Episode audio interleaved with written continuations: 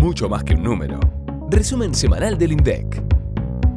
Muy buen viernes para vos. ¿Cómo estás? Nosotros listos para acercarte la información semanal más importante en materia estadística. Índices de precios, canastas básicas, indicadores del sector industrial y mucho más en un puñado de minutos y al alcance de tus auriculares. Noticenso. Ya falta menos de un mes para el censo digital y en 90 días vamos a recibir la visita de los censistas en nuestros domicilios. Y en esta cuenta regresiva del censo 2022 queremos compartir con vos más detalles importantes sobre este operativo. 600.000 es la cantidad de personas que van a participar de la estructura censal, entre censistas urbanos y rurales, que serán, en su mayoría, maestros y trabajadores del sistema educativo coordinadores nacionales y provinciales y otros puestos que integran la estructura jerárquica del censo. Todos serán capacitados a través de un campus virtual desarrollado por el instituto. 15 millones es la cantidad estimada de viviendas que van a recorrer las personas censistas el miércoles 18 de mayo. 45 millones es la cantidad aproximada de personas que van a censarse. Sí, te dijimos que es el operativo estadístico más importante de la década. Y escucha el próximo dato, que viene a mostrar la importancia de la innovación digital de este censo. 670 son las toneladas de papel que se van a ahorrar gracias al censo digital, que va a estar disponible para que lo respondamos desde el 16 de marzo hasta el 18 de mayo. Además, se redujeron las dimensiones del cuestionario en papel, que ahora será en formato A4. Gracias a estos cambios, se va a evitar la tala de 10.000 árboles. Pasemos ahora a los datos estadísticos de la semana que tenés que conocer y comenzamos con el índice de precios al consumidor, el IPC, que presentó los resultados del primer mes de 2022. En enero, el índice exhibió una suba de 3,9%. Si bien este es el índice nacional, desde el INDEC también calculamos las variaciones mensuales diferenciadas en seis regiones estadísticas. Por ejemplo, en enero Cuyo mostró el mayor aumento, 4,1% para ser exactos, mientras que la región con menor alza del indicador fue Noreste, con un 3,4%. En la página 4 encontrás el cuadro con las regiones restantes. Volvamos al índice nacional. La división con mayor suba en enero fue comunicación, 7,5%, y estuvo impulsada por los aumentos en servicios de telefonía e internet, le siguió restaurantes y hoteles con un 5,7%, donde se destacó principalmente el aumento de los servicios de alojamiento durante la temporada vacacional. Las dos divisiones de menor variación fueron educación, con 0,8%, y vivienda, agua, electricidad y otros combustibles, con 1,8%. En esta última influyó el efecto del bono de diciembre a los encargados de edificios, especialmente en la región del Gran Buenos Aires. Seguimos con indicadores socioeconómicos importantes porque se publicaron los montos actualizados de la canasta básica alimentaria y la canasta básica total para el Gran Buenos Aires. En enero de 2022, la alimentaria exhibió un crecimiento de 4,2% con respecto al mes anterior, mientras que la total, que contiene la alimentaria y se amplía con bienes y servicios no alimentarios, subió 3,3%. Las variaciones interanuales mostraron un aumento de 44,7% para la canasta básica alimentaria y de 39,3% para la canasta básica total.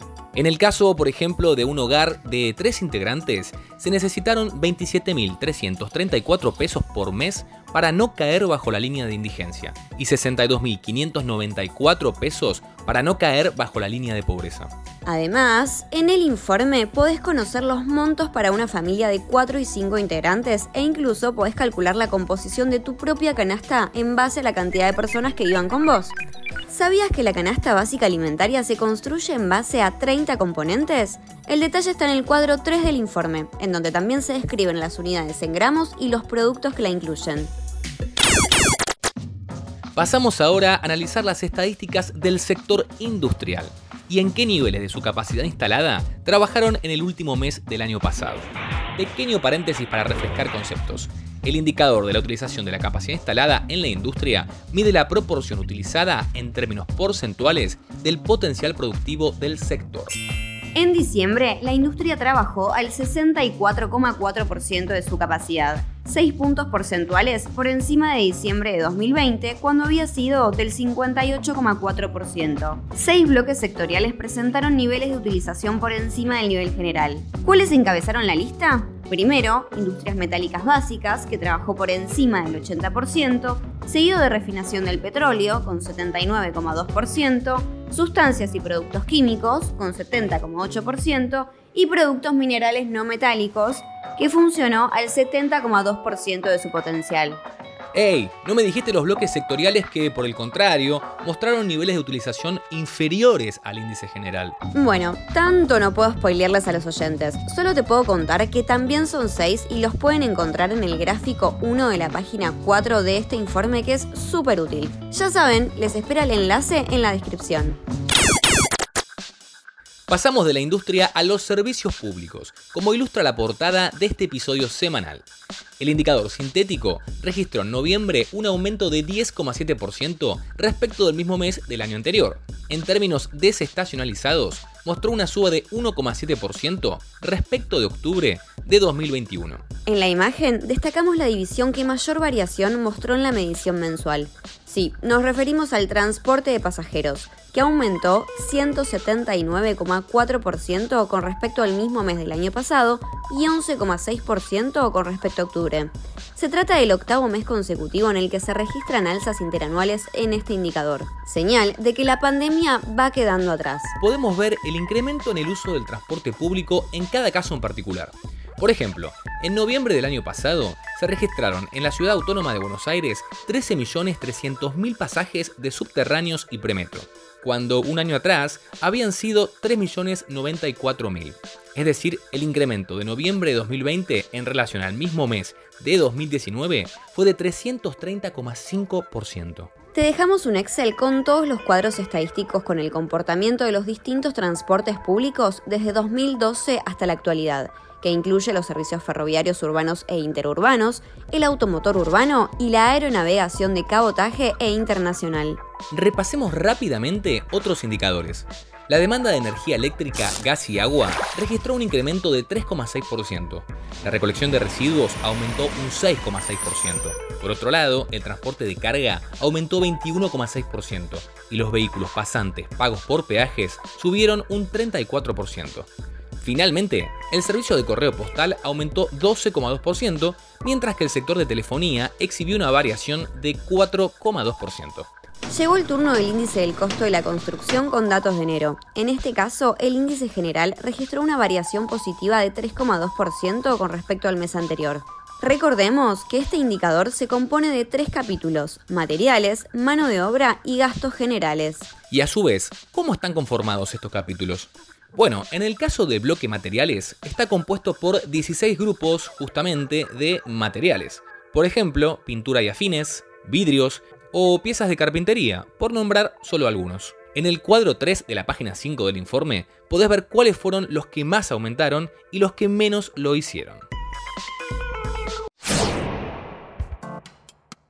Marco de referencia Damos paso a Marco de Referencia, el espacio en donde el director del INDEC, Marco Labaña, responde las consultas que vos nos acercás al 11 32 06 70 10 o a través de nuestras redes sociales en Facebook, Twitter, LinkedIn e Instagram. A través de Twitter nos llegó una pregunta de Santiago que dice, ¿podrían ayudarnos a interpretar o entender la caída de 3,5% del transporte público en el Gran Buenos Aires del IPC de enero? Gracias por escribirnos. Es útil para entender un poco esta caída, que surge del cuadro 15 del informe técnico, em, mirar el comportamiento histórico que ha tenido la categoría transporte público. Si analizamos la variación de la serie que está disponible desde abril del 2016, eh, para el Gran Buenos Aires eh, podemos observar que casi todos los eneros hubo una variación o muy baja, en torno al 0,5, o incluso eh, como ocurrió en este, en este año, hubo caídas.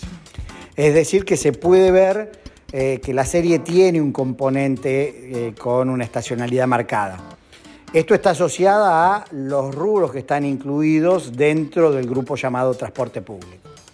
De acuerdo a lo que es la clasificación este, internacional, dentro de esta categoría se incluye, además del servicio de transportes automotor y ferroviario, como serían el colectivo, el subte, eh, se incluyen el transporte aéreo, es decir, los pasajes de avión.